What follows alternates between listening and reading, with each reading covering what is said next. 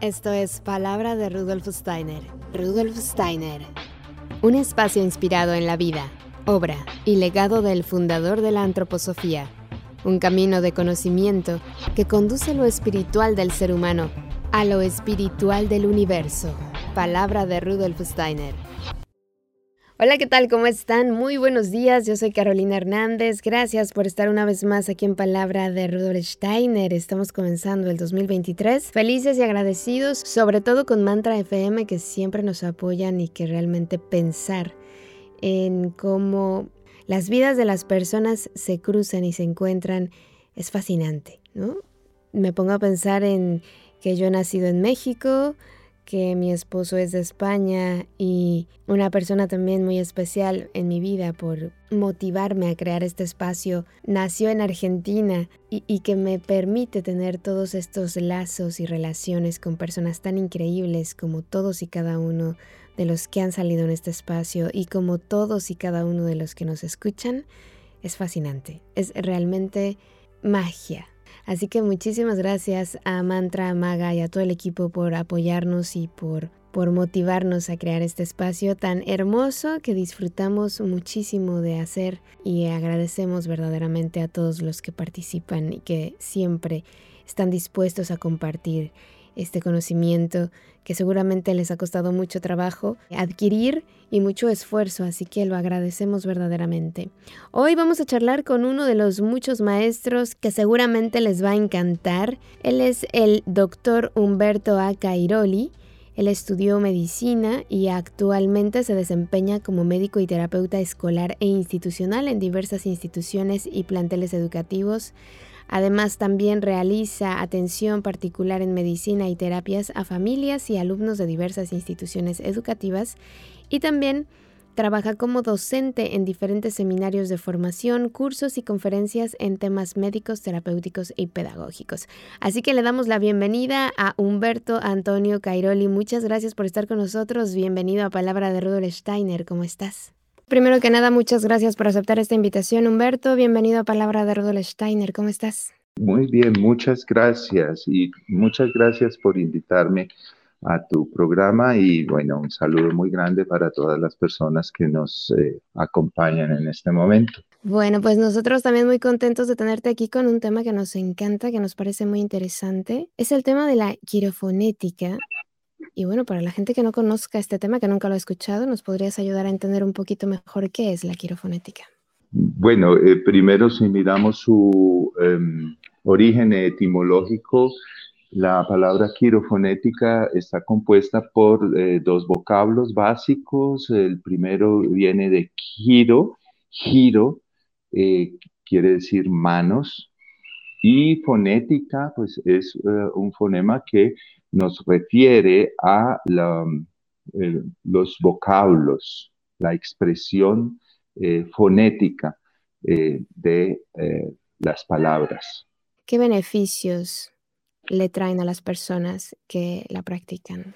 Bueno, y siguiendo un poco con, juntando las dos preguntas, vamos que este significado de manos y fonemas nos lleva a una modalidad de aplicación que se efectúa con las manos mientras concomitantemente se pronuncian fonemas, palabras, frases y se hace una aplicación eh, sobre la piel. Voy a dar una imagen que nos puede ayudar mucho a acercarnos un poco a comprender, ¿no? Si tomamos como imagen una aplicación o una secuencia de euritmia o de euritmia curativa, en donde tenemos una secuencia de fonemas o unas palabras y las ejecutamos a través del movimiento en el espacio moviéndonos y realizando las formas correspondientes a estos fonemas y estas palabras. Ahora imaginémonos que tomamos estas mismas formas, este mismo impulso de estas palabras, de estas frases, y las llevamos en forma de masaje, de aplicación eh, sobre la piel a la persona que en este momento está como paciente en una camilla o en una silla y recibe estas mismas formas, impulsos sobre su organismo. Ok, entonces como, a ver, es que esto que has dicho es muy lindo. O sea, yo creo que al menos yo tenía la idea de la, que la quirofonética era yo doy golpes en mi cuerpo o algo así, ¿no? Sí. y me beneficia en el lenguaje. Entonces no es así. Es diferente. En su origen, y voy a hablar un poco del origen para entrar a la pues, pregunta de eh, cuál es la fuerza o el impulso, el beneficio que la quirofonética como modalidad terapéutica eh, trae, puede eh, prestar a las personas. Voy a contar un poco de su historia, cómo se desarrolló. una, un terapeuta trabajando en Austria, él era logopedista, se encontró frente a un pequeño paciente que le fue asignado que no había desarrollado el habla a la edad de tres años. Todavía no mm. pronunciaba, eh, no, no pronunciaba ninguna palabra, a pesar de que entendía el lenguaje. O sea, él podía entender indicaciones y eh, se comunicaba de alguna manera con señas y no, no había desarrollado el lenguaje. Y a pesar de todos sus esfuerzos desde eh, las, eh, la logopedia, no lograba que él eh, pudiera integrar este impulso del lenguaje y se preguntó cómo, cómo puedo llevar el lenguaje a este niño.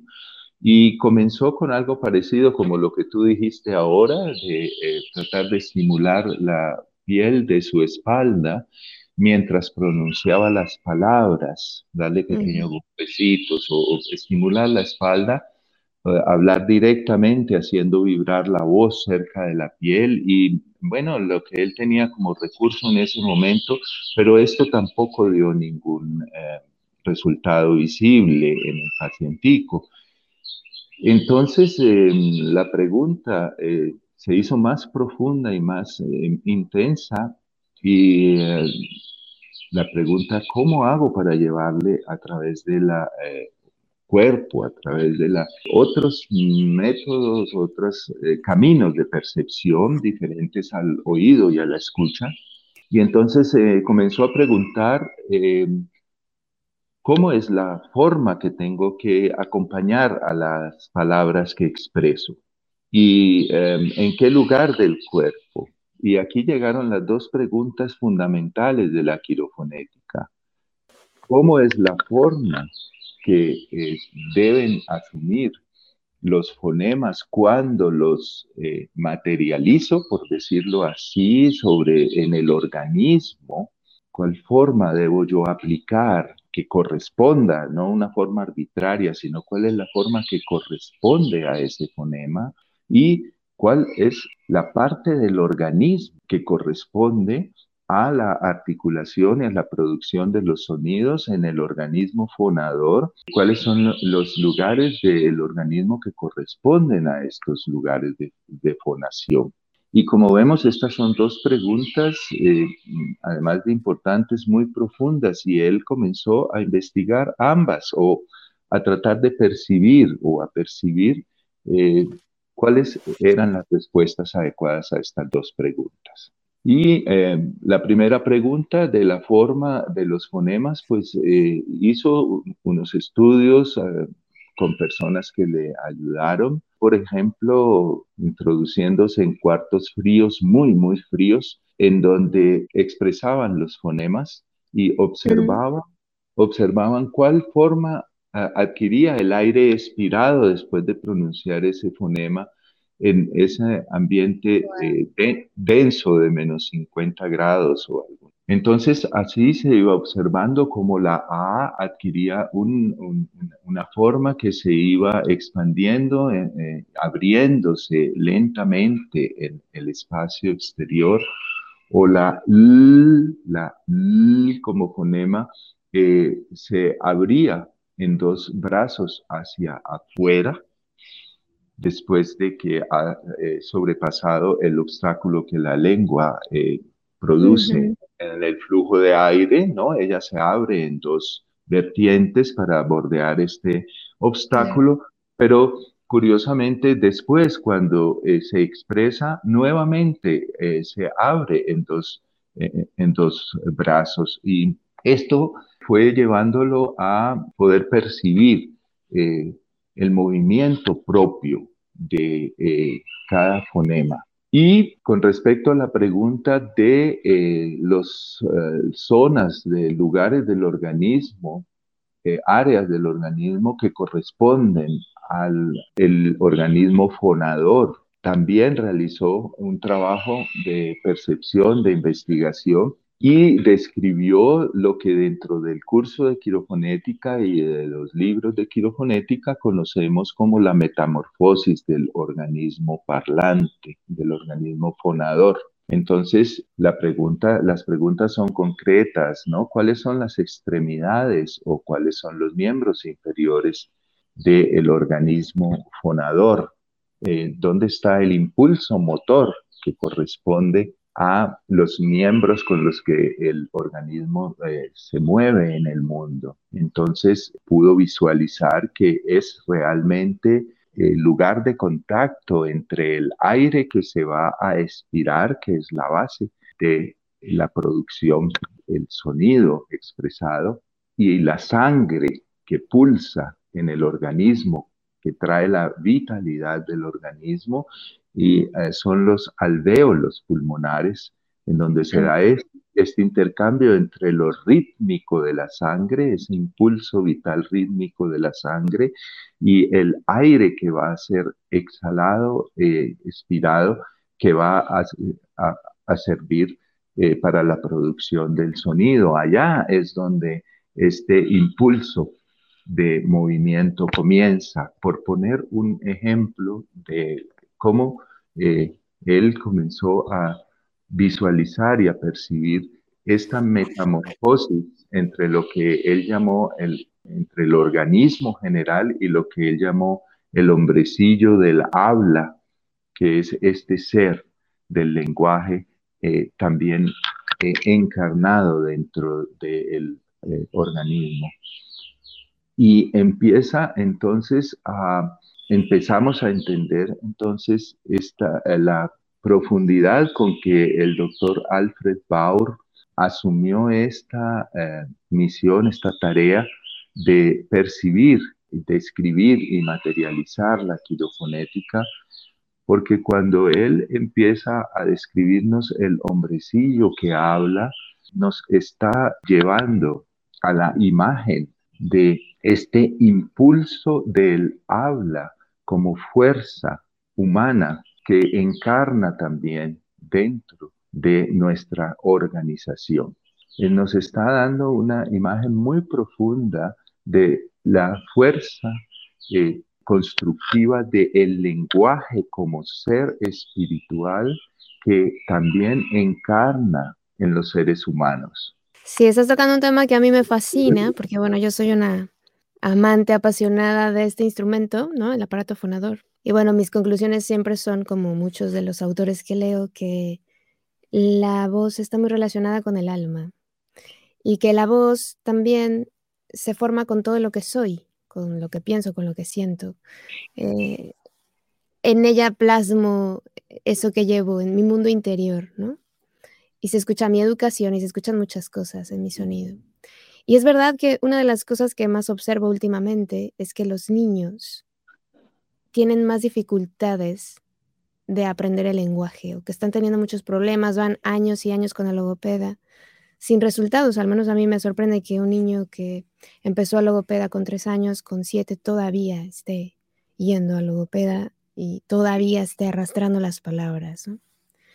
Entonces, entiendo por lo que nos has contado que la quirofonética ayuda a avanzar en ese, en ese proceso ¿no? a los niños, por ejemplo. Sí, claro que sí. De hecho, una de las primeras, o, pues como em, estaba comenzando a comentarles, compartirles, este impulso original fue precisamente una personita, vemos pues la tarea tan importante que tuvo esta personita de traer esta pregunta de cómo podemos ayudar a desarrollar la facultad del habla correctamente.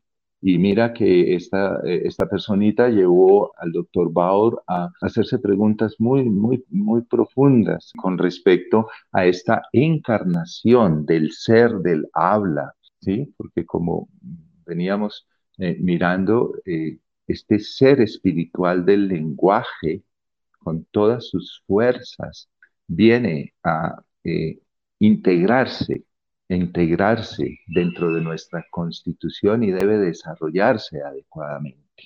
O sea que tiene mucho que ver con eh, nuestra fuerza espiritual, con, nuestro yo y su forma de encarnar dentro del organismo. Y como tú lo dices, el lenguaje es un indicador realmente de ese grado de encarnación, de esa fuerza espiritual que vive en la persona.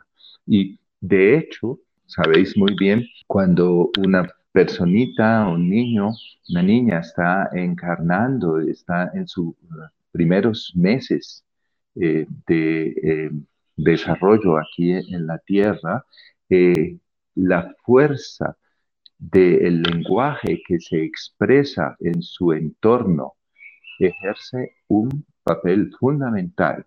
Sabemos que el niño pequeño es tan perceptivo, tan abierto todavía eh, al entorno, no solo al entorno eh, eh, físico, material, sino al entorno anímico, moral y espiritual, tan permeable que este ambiente ejerce una influencia formativa el niño está formando su organización a través del impulso que trae y que se encuentra con la línea generacional eh, expresada en la genética, pero está en la tarea de conformar su cuerpo físico y este entorno anímico, espiritual de su entorno y sobre todo expresado en la forma en que se habla y no tanto desde lo lingüístico del hablar, sino del contenido moral y de la intención y de la forma en que se habla.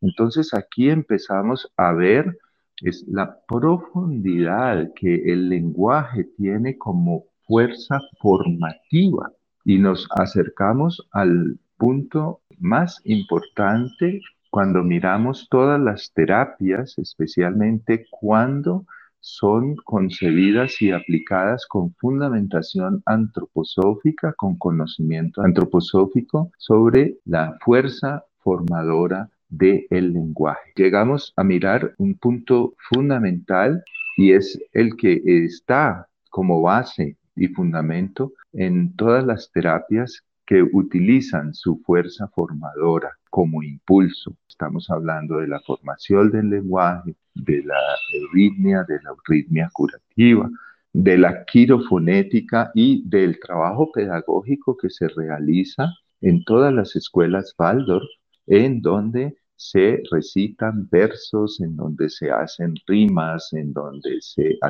se pronuncian frases rítmicas, con intención y con conciencia en ese verso individual que cada maestro en cada curso entrega a sus alumnos. No es simplemente una forma poética, una adorno poética, es una fuerza contenida en esas palabras que con mucho esmero cada maestro, cada educador busca para su alumno y es algo individual y lo que eh, lleva esa, esa frase es un impulso muy profundo formador. Y entonces ahí llegamos al punto fundamental que es la fuerza formadora del el lenguaje como principio. Es una fuerza primigenia, ancestral, formadora del organismo y más allá del organismo, es una fuerza formadora de todo lo que como expresión existe dentro del mundo material. Claro, ahora que estás hablando y, diciendo todo esto, me vienen muchos temas a la mente, a ver si los puedo ordenar un poco a poco. Porque mira, justo estoy escuchando un pajarillo que está ahí de fondo, que, canta precioso, y pienso, porque bueno, la pregunta siempre está ahí, ¿no? ¿Por qué hablo? ¿Por qué puedo hablar? Y entonces eh, siempre pienso en el pájaro y digo, claro, viene de la misma fuente que, que de donde canta el pájaro, ¿no? Siempre me estoy haciendo preguntas. Y es que alguna vez leí que cuando tú, por ejemplo, ves un pájaro muerto en la calle y lo abres, puedes ver todo el aparato fonador, pues bueno, su garganta, su pico, tú puedes ver cómo está constituido, pero nunca vas a ver ese canto. Eh, no lo vas a encontrar, porque eh, es justo esto que tú dices que, bueno, nunca había escuchado y que me llama la atención, es este ser de la, de, la voz, de la palabra. Que, es un tema que yo nunca, es la, es la primera vez que escucho que, que, se refiere a un como un ser. El ser del lenguaje es un ser espiritual y contiene la fuerza formadora, la fuerza que estructura la materia en su forma. O sea, eh, nos acercamos a este principio eh, fundamental y es que la materia se ordena según principios sonoros. La materia se ordena según principios musicales. Lo que vemos expresado en las formas del universo, en las formas de la tierra, en la forma de todo lo que constituye los reinos de la naturaleza, en el mineral, en el vegetal, en el animal, en el ser humano, todo lo que vemos como forma es una expresión de un tono y el tono es la expresión de espiritual.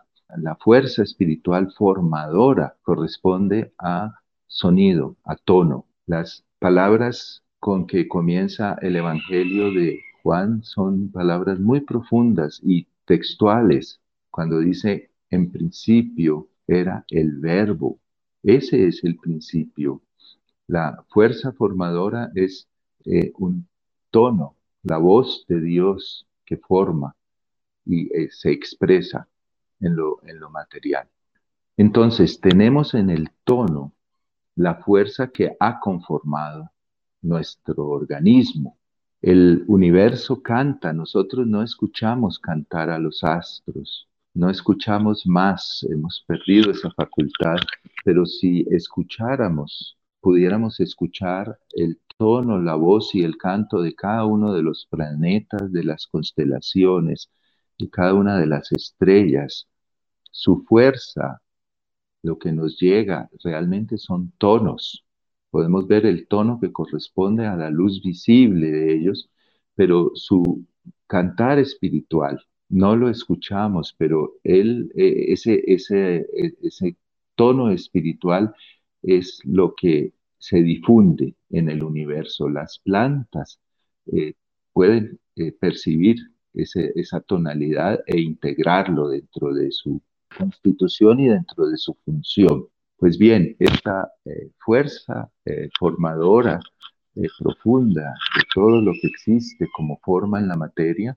está expresada en el lenguaje. Entonces ya nos podemos aproximar a percibir entonces cuál es la fuerza, ese, cuál es el principio que está expresándose a través de la terapia de la quirofonética, llevado como decía antes, a una forma que ha sido eh, estudiada y percibida eh, que corresponde a ese fonema y en aquellas partes del organismo que corresponden a la metamorfosis de aquel hombrecillo fonador, de aquel eh, organismo fonador dentro del el organismo general. ¿sí? Entonces, ¿qué parte del organismo corresponde al paladar? ¿Qué parte del organismo corresponde a la lengua? ¿Qué parte del organismo corresponde a los labios?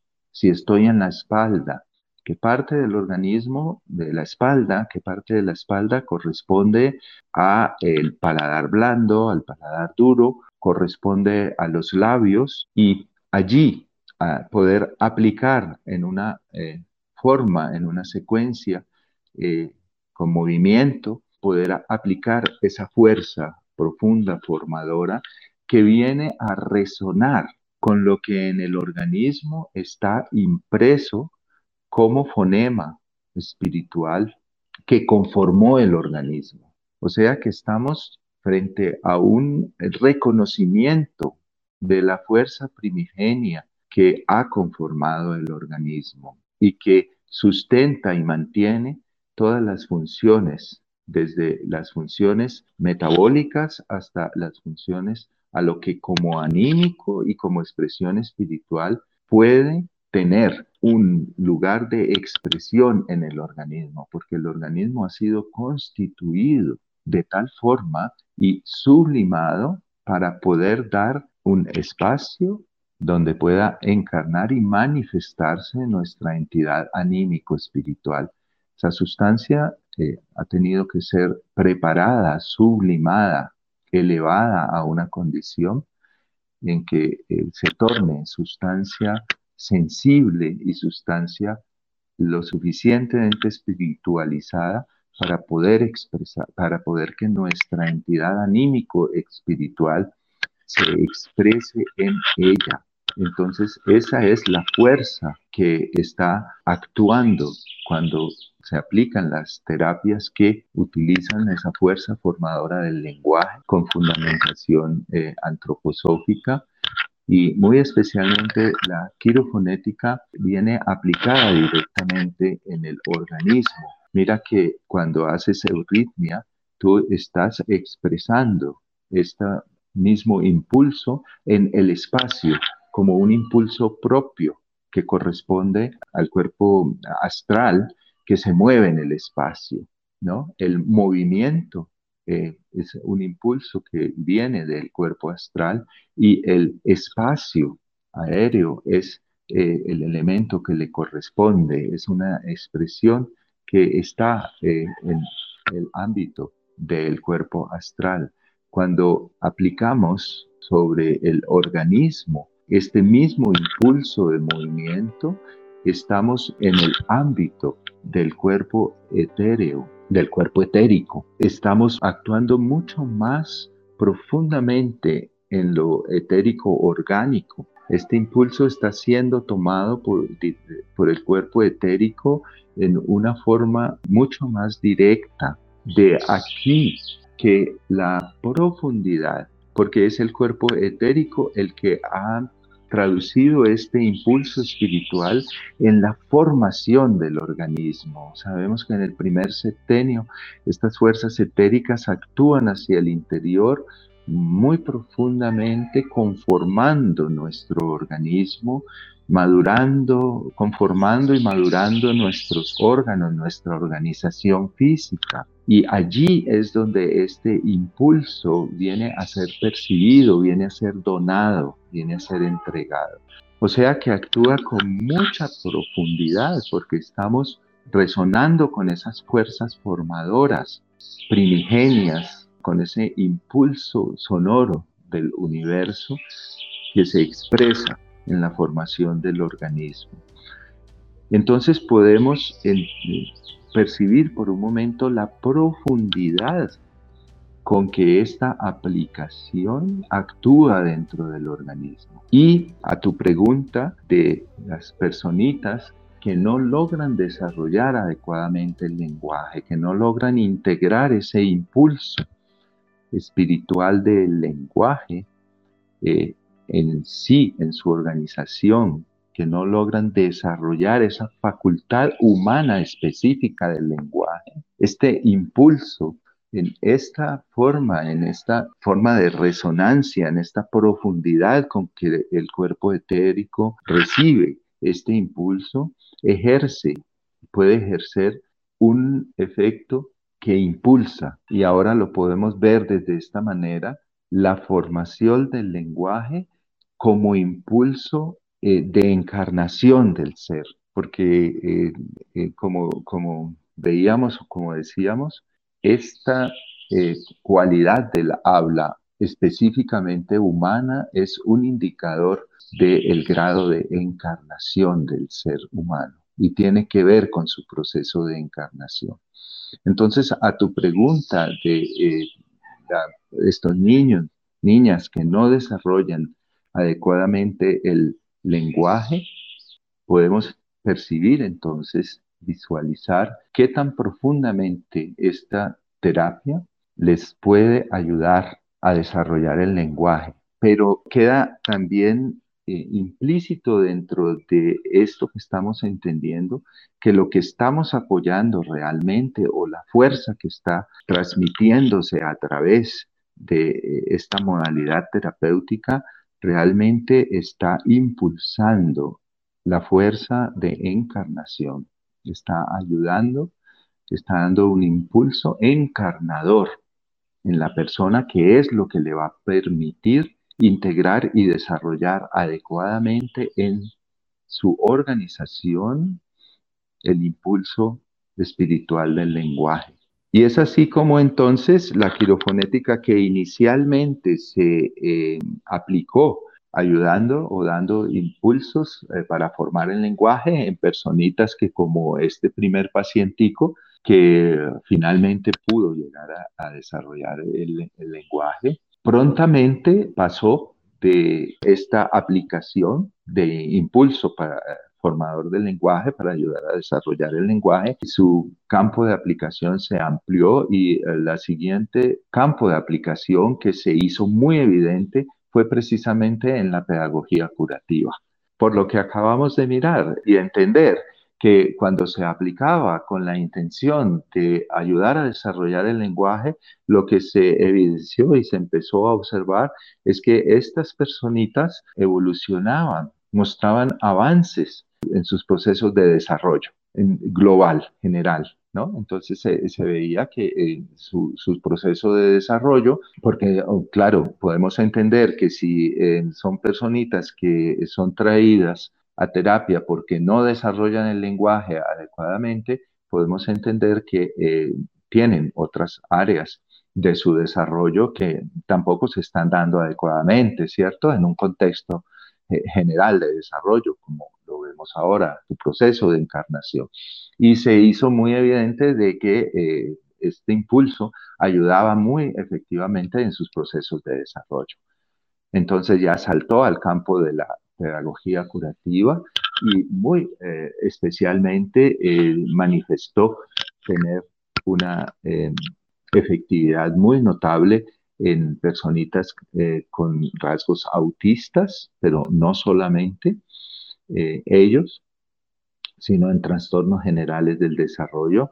Y eh, de allí ya eh, vino a ampliarse al campo de em, la medicina general, porque pues entendemos que los procesos de, que, que llamamos enfermedad o que entendemos como enfermedad, pues realmente son procesos de desequilibrio entre las polaridades constitucionales de nuestro organismo.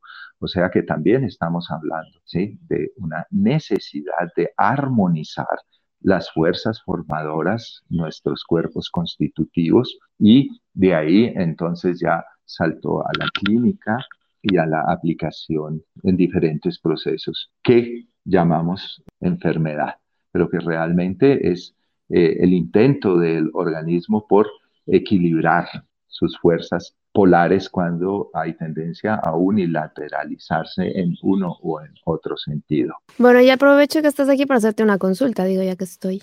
Una persona que, bueno, igual y, también a, otras, a los que nos están escuchando les sirve, una persona que, mm, que ha nacido con, bueno, que, que habla normal, ¿no? Y de pronto sufre meningitis, por ejemplo, y pierde el lenguaje, le afecta en el área del lenguaje no puede, ya no puede entonces hablar correctamente. Eso tiene que ver, obviamente, me imagino, con su, bueno, con un montón de, con un montón de factores, ¿no? Pero lo que quiero decir es que si la quirofonética se ha enfrentado a este tipo de, de situaciones y si ha logrado de alguna manera ayudar a pacientes así. Tenemos que eh, mirar un, principio que es muy importante y es el organismo es un receptáculo para lo espiritual. ¿sí? es, es, un instrumento para la manifestación de nuestro ser espiritual, para, eh, por, por, nuestro yo, por nuestro ser espiritual ha sido constituido para él mismo manifestarse. O sea que es un receptáculo que refleja lo espiritual, nuestro ser espiritual. Y si este espejo se eh, malogra por algún motivo, vamos a tener dificultad en poder reflejar y expresar nuestro ser espiritual. Y es la situación que se presenta así por una inflamación, por un proceso que se desborda en un momento dado a tal punto de producir un daño orgánico. Y este órgano que tiene la función de reflejar esa cualidad espiritual, como es el lenguaje, se malogra el órgano, entonces no podemos ahora dar cabida y expresión a ese impulso espiritual. Entonces el espejo se ha empañado y si la quirofonética o los eh, impulsos terapéuticos, las intenciones terapéuticas logran dar al organismo aquel impulso que lo lleve a recordar su impulso original formativo, ¿sí? a resonar nuevamente con esa fuerza que conformó el órgano en su momento y que recuerda el estado natural de salud de ese órgano y esto lo recibe como impulso. Y el organismo conserva la capacidad de responder a ese impulso.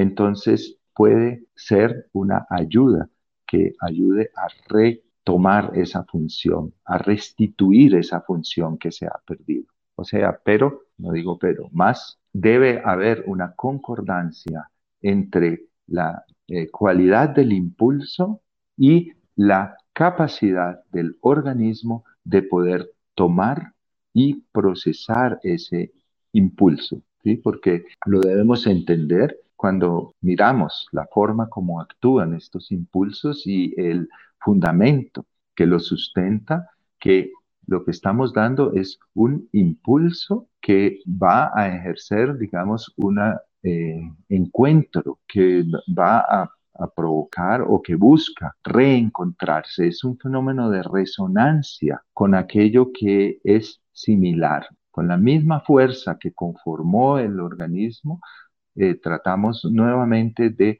vibrar con ella, de resonar con ella para reactivarla, para despertarla en este encuentro y esto como impulso eh, puede llevar a que se restituya eh, una conformación, una función. En este sentido, la respuesta a la pregunta que tú me haces es individual y depende de estos factores, ¿no? de ese eh, fenómeno de resonancia y de que el organismo conserve la plasticidad y conserve todavía la capacidad de regenerarse, de reconstruirse, de retomar esa función que por X o Y motivo eh, se había afectado. Bueno, sí, lo que has dicho todo este tiempo del sonido, eh, es bellísimo ver cómo, incluso en la Biblia, ¿no? Hay historias de cómo con el sonido han derribado alguna muralla. El sonido es el creador de, de lo que tenemos presente y por eso es tan importante, al menos yo lo veo ahora, defender la palabra, porque estoy escuchando últimamente personas que no cuidan su manera de hablar, son bastante descuidados, no le dan ese espacio a cada fonema. Y hay canciones incluso que de muchos artistas que cantan que no se entiende claramente lo que están diciendo.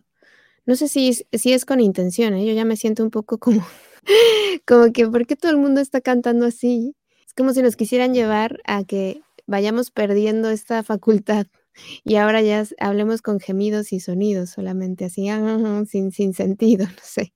Entonces, me parece muy bello estos temas que tienen que ver con el sonido, como dices tú, y que vayamos siendo conscientes poco a poco de que del sonido nos beneficiamos todo por, todos porque es justo, como has dicho, ¿no? Tú ves la forma del, caracol de mar o de cualquier forma que veas, y, como dices, se ve, y hay muchos estudios que, señalan que se ha creado gracias al sonido.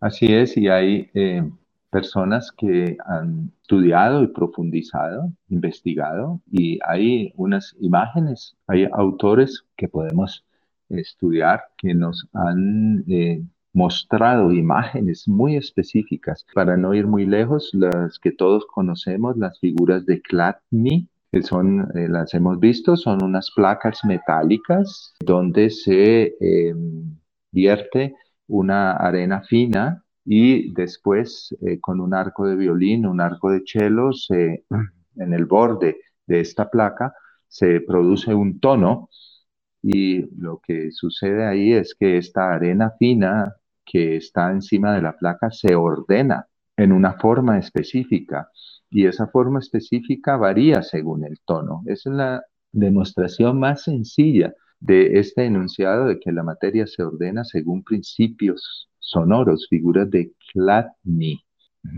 C-H-L-A-D-N-I, Chladni. Y hay muchos autores que de ahí para allá han ya estudiado a través de eh, ya oscilógrafos y pues eh, tecnología eh, ya moderna que nos permite mm, registrar estas formas y estas figuras y muestran claramente figuras de la naturaleza, mostrándonos cuál es la frecuencia sonora con la que esa figura se produce en el laboratorio. Hay una persona que conocemos, vive en Alemania y se interesó por las formas geométricas que las tortugas galápagos presentan en su caparazón, porque si las vemos, ellas tienen unas figuras geométricas específicas y dijo cómo un ser vivo puede tener en su, eh, en su estructura eh, anatómica, orgánica, física, eh, figuras geométricas.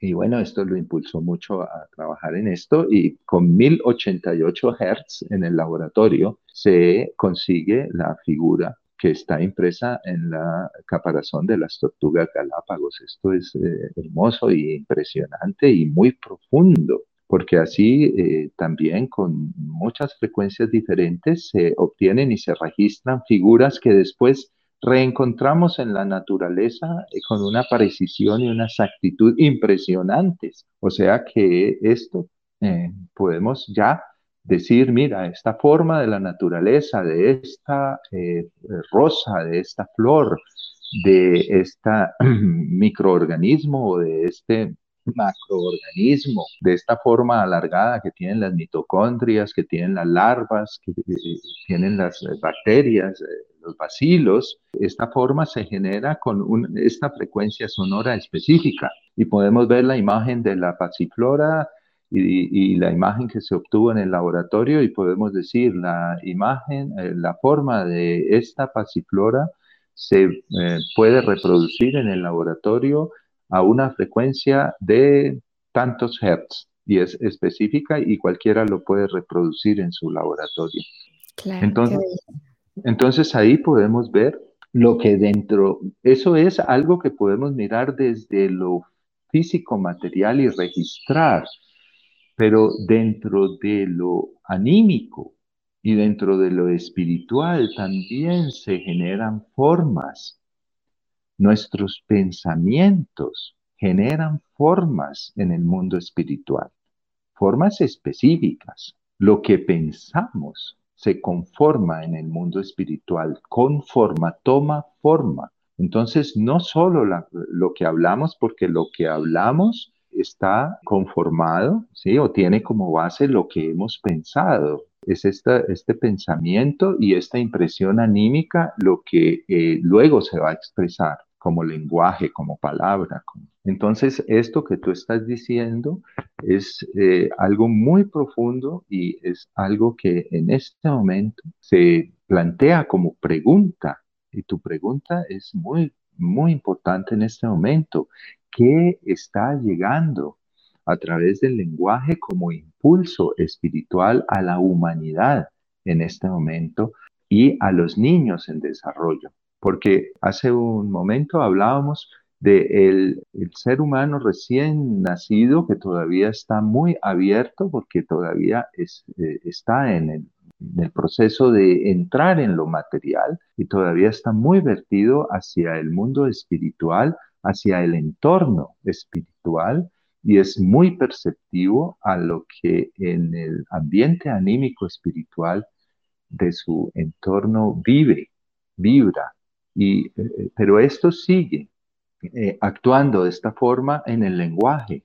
Este ser espiritual del lenguaje se manifiesta a través de la expresión y cuando hablamos estamos generando formas espirituales. Son nuestros pensamientos los que se expresan y los pensamientos son entidades y cobran vida. Nuestros pensamientos son realidades en el mundo espiritual y cobran vida. Estamos creando cuando hablamos, cuando pensamos y cuando expresamos nuestros pensamientos a través de la palabra, estamos creando realidades en el mundo espiritual. Somos creadores y entender la profundidad que esto tiene nos lleva a hacer conciencia de la responsabilidad que tenemos con lo que decimos, pero mucho más allá, con lo que pensamos. Entonces, podemos entender la importancia que tiene lo que pensamos y lo que decimos y la forma como lo decimos cuando trabajamos como, como formadores, como educadores. Y luego, más adelante, en las relaciones humanas, en todos los procesos de formación, desde los niños más pequeños hasta la, edad adulta, pero lo que se mueve cuando nos comunicamos y en la forma en que nos expresamos y en la forma en que nos comunicamos.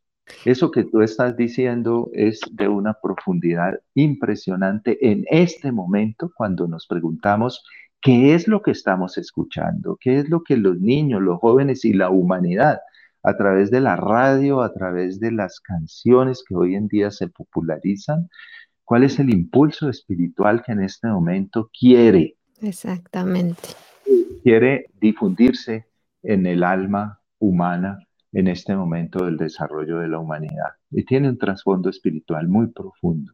Es bellísimo todo esto que nos has compartido y bueno, me gustaría antes de despedirnos que nos compartieras de tus cursos, de tus talleres, la gente que esté interesada en aprender la quirofonética, ¿en dónde pueden preguntarlo?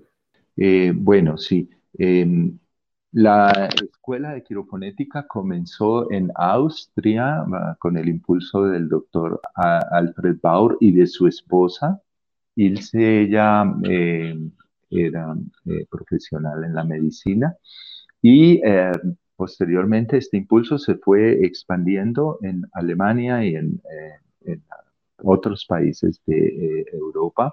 Y en este momento hay em, escuelas, digamos, ya se han constituido en los diferentes países como escuela. Hay una escuela en Italia, en Holanda, en Rusia también hay escuela, en la República Checa, bueno, y otras más. Y se nos ha dado en el encuentro internacional que tuvimos en julio la tarea de eh, difundir el, quirofonética en la lengua eh, hispana, digamos, hay otras personas que ya lo hacen, que han sido formadores desde hace muchos años y que continúan haciéndolo desde una manera individual particular.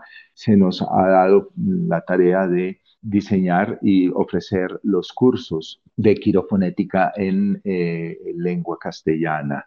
Y bueno, en esa tarea estamos. El primer paso de esta tarea es terminar de traducir el libro al castellano. Somos dos personas que estamos en esta tarea, eh, Margarita Schellhammer y mi persona, y estamos eh, ya en una fase bastante avanzada de la traducción. Eh, esperamos pronto ya tener pues este libro terminado y puesto a disposición, pero también podemos en manera de folletos, trabajar a partes, capítulos parciales del libro. y esto ya nos permite ofrecer los cursos eh, de quirofonética para el próximo año. Y em, el 11 de febrero eh, vamos a em, ofrecer una conferencia introductoria, una presentación eh, para las personas interesadas y eh, ya les eh, daremos a conocer. En este momento el contacto, em, el contacto sería, estamos tres, cuatro personas en Colombia trabajando para diseñar estos cursos y para organizar. Estamos en esa fase inicial organizatoria en donde em, eh, damos estructura ya, queremos estructurar y reunir em, eh, las personas que tienen interés en em, realizar los cursos de quirofonética. Y que según lo que deseamos y anhelamos es poder comenzarlos eh, más o menos para el mes, de mayo del año entrante. Bueno, el contacto inicial eh, sería nuestros redes, correo electrónico y nuestro WhatsApp, eh, que no sé cómo lo podemos compartir, los dejamos a disposición en tu... Ah, Sí, los dejamos a disposición y dejamos esta fecha ya que tenemos eh, ya visualizada para el 11 de febrero, donde vamos a hacer esta reunión, esta charla introductoria, donde ya vamos a ofrecer eh, el curso. En este momento no nos hemos confirmado, conformado como una escuela eh, latinoamericana o una escuela hispanoamericana o hispanoparlante, somos una dependencia de la Escuela de Quirofonética de Italia en el momento y contamos con educadores formadores de quirofonética, eh, especialmente de la Escuela de Italia y de la Escuela de Portugal. Eh, la Escuela de Portugal, que también eh, se ha desarrollado muy importante, y la similitud y afinidad del lenguaje también nos permite un intercambio y también em, eh, relaciones muy interesantes desde lo lingüístico. Entonces tenemos este apoyo internacional también del BAG, que es la Organización Internacional de Quirofonética que avala y certifica los cursos que vamos a ofrecer. O sea, estamos hablando de cursos oficiales desde la Escuela de Quirofonética y avalados por la Organización Internacional. Eh, pues es una buena noticia, es una tarea que se nos ha encargado, estamos desarrollando y que pronto eh, va a ser una realidad. Pues muchas gracias Humberto por esto que nos has compartido y bueno, yo encantadísima de, conocer después, bueno, yo no estoy en, en Colombia ni nada, pero bueno, si algún día vienen a España. Sí, los, cursos los vamos a diseñar con esa proyección internacional, porque lo que es la parte teórica, pues podemos trabajarlo desde la virtualidad. Ya luego hay que eh, mirar los grupos locales y ah, según eh, cómo se organizan estos grupos locales, entonces así podemos planear eh, y organizar las prácticas, porque pues hay que hacer prácticas. Claro presenciales, pero esto se irá organizando según los diferentes grupos, así eh, creamos eh, módulos o núcleos eh, locales. Esa es la idea. Pues mucho éxito, que vaya todo muy bien con estos cursos y que cada vez sean más los que se puedan beneficiar de esta bella posibilidad que nos presentan. Así que muchísimas gracias. Gracias a ti y un saludo y un abrazo grande a todos los que hemos compartido e, este momento. Muchísimas gracias Humberto Cairoli por compartirnos todo este conocimiento tan interesante. Nos deja esta propuesta nueva e interesante que podemos conocer y profundizar. Los datos de de contacto los vamos a dejar en la cajita de información en nuestro canal en YouTube. Por mi parte ha sido todo. Muchísimas gracias por acompañarnos una vez más en este 2023, comenzando con toda la energía, con toda la actitud. Esperando que sea un gran año para todos, que haya mucha salud y bendiciones en su casa, mucha conciencia, que siempre estén bien acompañados por el calorcito del corazón. Y ya saben que estamos en contacto a través de nuestras redes sociales. En Facebook, YouTube e Instagram nos encuentran como Palabra de Rudolf Steiner. Que por cierto, en nuestra página web pueden adquirir el curso de Pedro José Martínez de Cristología, que es un curso muy interesante.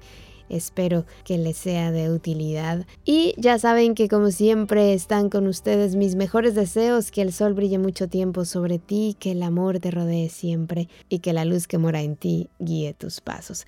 Si así debe ser, nos escuchamos el próximo miércoles. Yo soy Carolina Hernández. Gracias. Hasta la próxima.